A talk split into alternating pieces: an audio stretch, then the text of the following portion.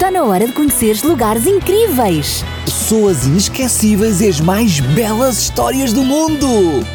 Vem daí Para uma viagem fantástica! Sara, vamos continuar a nossa viagem fantástica até ao Rio Jordão? Claro, Raquel, vamos daí. Mas espera lá. Temos de convidar os nossos amiguinhos para virem connosco. É verdade, não podemos ir sozinhas. Precisamos que todos os amiguinhos embarquem connosco nesta aventura. Podes convidá-los agora. Sim, sim, Raquel. Olá, amiguinhos. Então, querem continuar esta viagem fantástica connosco até ao Rio Jordão? Então apertem os cintos e. Vamos voar!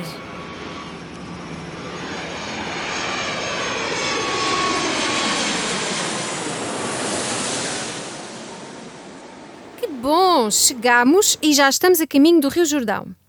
No episódio de hoje, Jesus vai deixar a oficina de carpintaria em Nazaré e vai começar o seu ministério. Jesus vai despedir-se da sua mãe e vai até ao Rio Jordão. E sabes quem estava no Rio Jordão? Não, quem era? Era o seu primo. Primo. Sim, Jesus e João Batista eram primos, mas não tinham falado um com o outro. Mas porquê? Porque a vida de Jesus foi passada em Nazaré, na Galileia, e a de João no deserto da Judeia. Então quer dizer que eles viviam separados e nunca tinham falado um com o outro. É isso mesmo.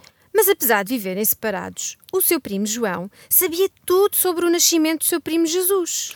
Ouviu também falar da sua visita durante a infância a Jerusalém e ele acreditava que Jesus era o Messias. Como Jesus esteve tantos anos em Nazaré antes de dar início à sua missão, isto deu lugar a dúvidas quanto a ele ser, na verdade, o prometido. No entanto, o seu primo João esperava com uma fé confiante e acreditava que no tempo escolhido por Deus tudo se haveria de esclarecer. E sabem, amiguinhos, foi revelado a João que ele ia ter o privilégio de batizar o Messias, isto é, Jesus. Ah, por isso é que Jesus vai até ao Rio Jordão. Exatamente. João vai ter a oportunidade de o batizar com as suas próprias mãos. Jesus iria ter com o seu primo para este o batizar. E também o iria apresentar ao povo. E agora vamos presenciar um momento muito especial: o batismo de Jesus. E quando Jesus foi para ser batizado, João reconheceu nele um caráter tão puro que ele nunca tinha visto em nenhum outro homem. E sabem, a própria atmosfera da sua presença era santa e inspirava respeito. Era magnífico estar perante um ser tão especial como Jesus. E o seu primo perguntou-lhe: como poderia ele, um homem pecador, batizar Jesus, que nunca tinha cometido nenhum pecado? E se Jesus nunca tinha pecado, por que é que ele precisava de ser batizado? Jesus não necessitava de se arrepender e ser batizado, porque nunca tinha pecado. Mas Jesus pediu para ser batizado. E o seu primo batizou-o. O seu primo João recusou e exclamou: Sou eu quem tem necessidade de ser batizado por ti e tu é que vens ter comigo? E o que é que Jesus lhe respondeu? Jesus respondeu: Deixa lá.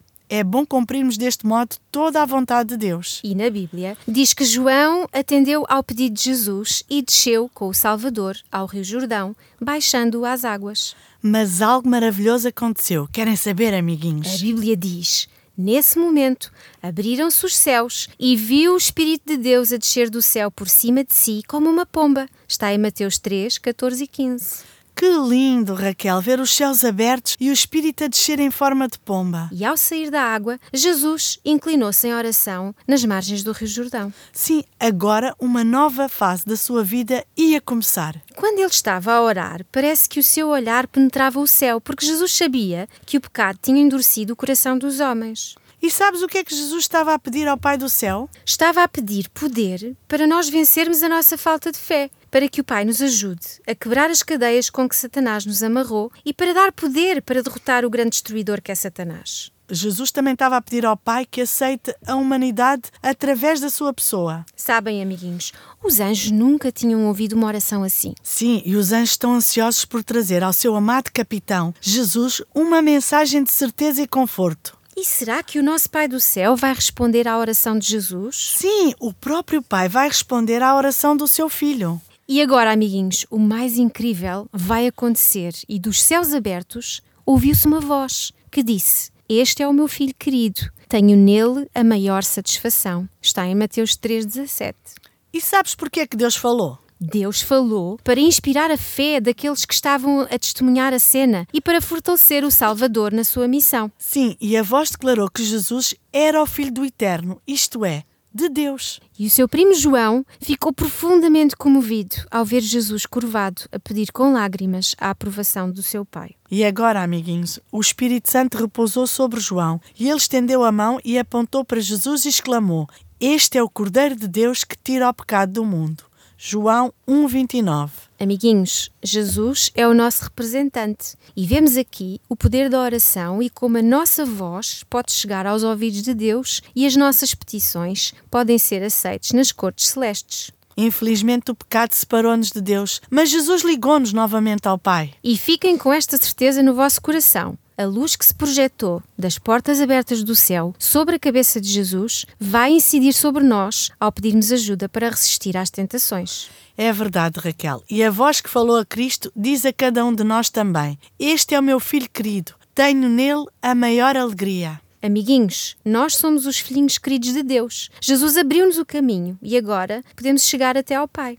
É verdade. E em Apocalipse 3, 7 e 8 diz: Eis que diante de ti tenho posto uma porta aberta e ninguém a pode fechar. Hum, que bom é saber que a qualquer hora e em qualquer lugar temos livre acesso ao nosso querido Pai do céu. A porta está aberta para cada um de nós. É verdade, amiguinhos, mas agora chegou a hora de nos despedirmos cheios de alegria no nosso coração. Adeus, amiguinhos. Grandes e pequenos. Cheinhos ou magrinhos. Que Deus vos abençoe hoje e sempre.